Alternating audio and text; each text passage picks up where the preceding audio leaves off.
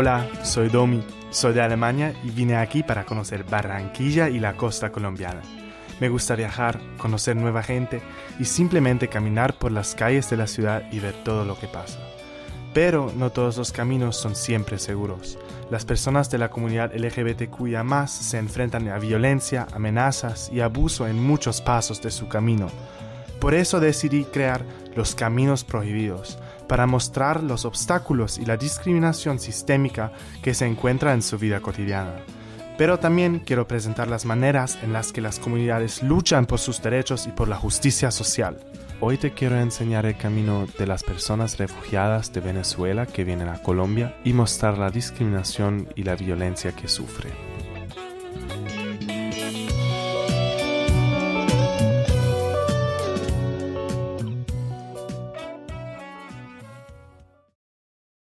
Las personas LGBTIQ, como ya se ha comentado en otros episodios, viven diferentes experiencias de discriminación y violencia de parte de funcionarios públicos, familiares y otras personas. Para saber cómo las personas LGBTIQ, migrantes venezolanas, experimentan múltiples discriminaciones en Colombia, hablé con Frank Range de Caribe Afirmativo. Al principio he dio algunos datos sobre la migración de Venezuela a Colombia en general. 2.3 millones de personas venezolanas es el número que se estima según Migración Colombia y el Alto Comisionado de Naciones Unidas para los Refugiados. Eh, de este número, por supuesto, un gran porcentaje obedece a personas LGBTIQ y entiéndase por LGBTIQ entre lesbianas, gay, bisexuales y trans, pero haciendo un énfasis especial en personas bisexuales que en sus contextos tienen que hacer un ocultamiento de esta orientación sexual para poder pasar desapercibida y lograr, digamos, encajar eh, en el entorno. Frank me dijo que un grupo de personas que sufren y son víctimas de discriminación son aquellas personas LGBTIQ que expresan su género e identidad fuera de la lógica binaria.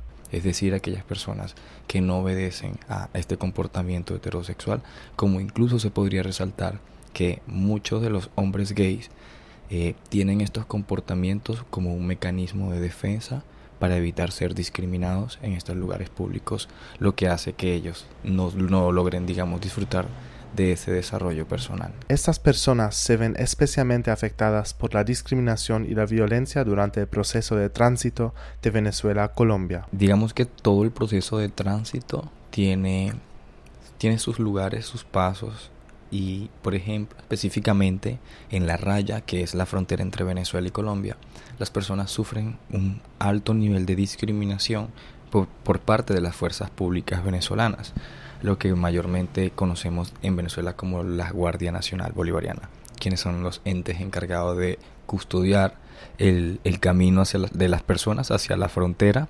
Sin embargo, se han vuelto como un grupo armado apoyado por el gobierno y que solamente está allí cumpliendo la función de robar a las personas que están saliendo y criminalizar y violentar a otras. Luego, Frank me dio un ejemplo de una mujer trans que tuvo una experiencia de discriminación muy dura y humillante por parte de la Guardia Nacional venezolana cuando pasaba por la frontera. Fue a Venezuela por la muerte de un familiar y en el regreso le robaron, la Guardia Nacional le robó gran parte de sus pertenencias y además de eso la criminalizaron por ser una mujer trans. Entonces le pidieron el documento, empezaron a reírse, a burlarse de su documento porque su nombre no correspondía a su expresión de género y entre todo ese, ese ejercicio ella sufrió como un alto nivel de discriminación, se sintió muy vulnerable. Le pregunté a Frank en qué medida se suman factores como la nacionalidad,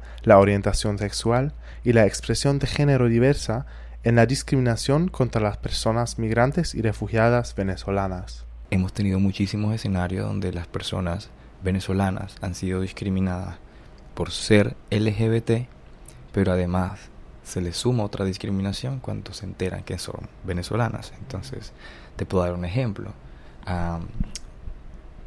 en medio de discusiones, pues no, pues esa marica, que es una palabra muy coloquial acá, pues esa marica y de paso venezolana.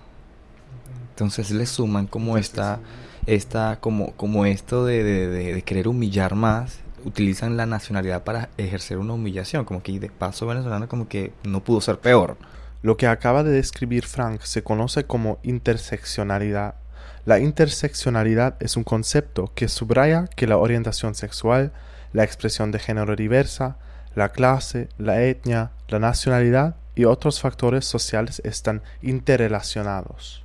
El concepto explica que, por ejemplo, la homofobia, el racismo y el clasismo interactúan creando múltiples niveles de injusticia social y en este caso una triple discriminación. La interseccionalidad mantiene que las conceptualizaciones clásicas de opresión en la sociedad como el racismo, el sexismo, la homofobia, la transfobia, la xenofobia no actúen de manera independiente, sino que están interrelacionadas, creando un sistema de opresión que muestra la intersección de múltiples formas de discriminación. Con Frank continué hablando sobre otros factores que crean múltiples discriminaciones en personas migrantes y refugiadas de Venezuela que pertenecen a la comunidad LGBTIQ. Por ejemplo, el tema del VIH ha hecho que no solo se estigmatice más a las personas que viven con el diagnóstico, sino que se les culpe a las personas venezolanas por eh, haber, digamos, de alguna u otra manera incidido. Pero era un fenómeno totalmente normal, tenía que ocurrir. Es decir, estamos hablando de que en Colombia se anuncia que hubo un aumento de casos y se lo atribuyen a la migración venezolana, pero tiene sentido. Muchas personas venezolanas vinieron a Colombia en busca del tratamiento y para buscar un tratamiento tienen que regularizarse y acceder al sistema y efectivamente el sistema les está leyendo. Entonces, eh, ¿qué hicieron? Que en lugar de verlo o mostrarlo como, como un como un rasgo positivo, lo que hicieron fue utilizar esto para criminalizarlo y usarlo en su contra.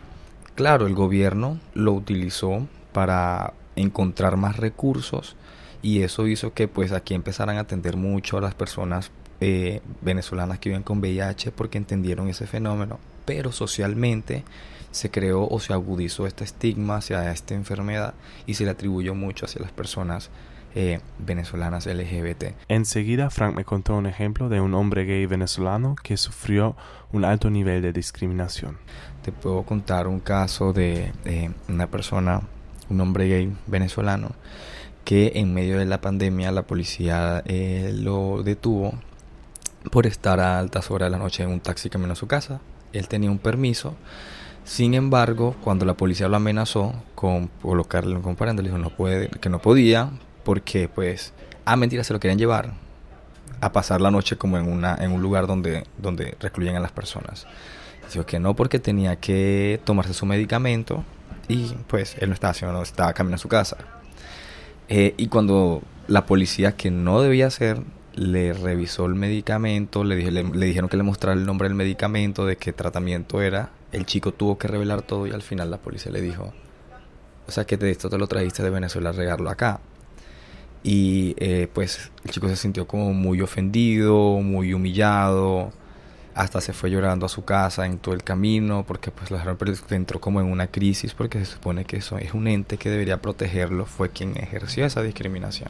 En este caso, el hombre experimentó una triple discriminación por parte de la policía que sumó el estigma de VIH, su orientación sexual y su nacionalidad. Una vez más, para luchar contra la discriminación necesitamos educación y respeto, porque muchas veces la discriminación se da por desconocimiento. Caribe Afirmativo trabaja fuertemente en este campo para enseñarles a las personas las diferentes experiencias y aspectos de la comunidad LGBTIQ. Digamos que creamos como estos espacios para que las personas conozcan lo que es lo LGBT. Nosotros siempre partimos por allí, por conceptos lo LGBT, las orientaciones sexuales, las expresiones de género, como un ABC. Entonces, para que las personas, claro, lo puedan comprender y el pilar más importante que siempre resaltamos en medio de todo eso es, si no lo entiendes está bien, pero el respeto debe prevalecer. No podemos atacar lo que no conocemos, tenemos que respetarlo. Las personas refugiadas de todo el mundo huyen de conflictos, violencia, y guerras en sus países de origen y en la mayoría de los casos han sido víctimas de violencia incluso antes de emprender el viaje. nosotros como sociedad acogedora deberíamos acoger a las personas con brazos abiertos y ayudarles a empezar una nueva vida en vez de ponerles más dificultades y obstáculos. Trabajemos juntos para darles espacio y una voz a las personas LGBTIQ y aprendemos de sus experiencias diferentes de violencia y discriminación que tienen que sufrir y así aprendemos para crear espacios seguros y una sociedad respetuosa. Gracias por escuchar Los Caminos Prohibidos acá en Vocaribe Radio 89.6 FM. Soy Domi, soy de Alemania y vine a Vocaribe como pasante de la Deutsche Welle. Estén atentos al próximo episodio y síganme en mis caminos por Barranquilla y Colombia. Para poder hacer este episodio, conté con la ayuda invaluable de Frank Range y la cooperación Caribe Afirmativo a quienes les doy las gracias por su tiempo y disposición. Los Caminos Prohibidos es una idea de Dominic Couture y la realización estuvo a cargo del equipo de Bocaribe Radio 89.6 FM. La música de los créditos iniciales y finales es de Kexa, licencia Creative Commons. Esta producción también es posible gracias al programa de pasantías de Culture Byte, Deutsche UNESCO Commission y Deutsche Welle Academy. Los primeros episodios de Los Caminos Prohibidos se produjeron entre marzo y agosto de 2023.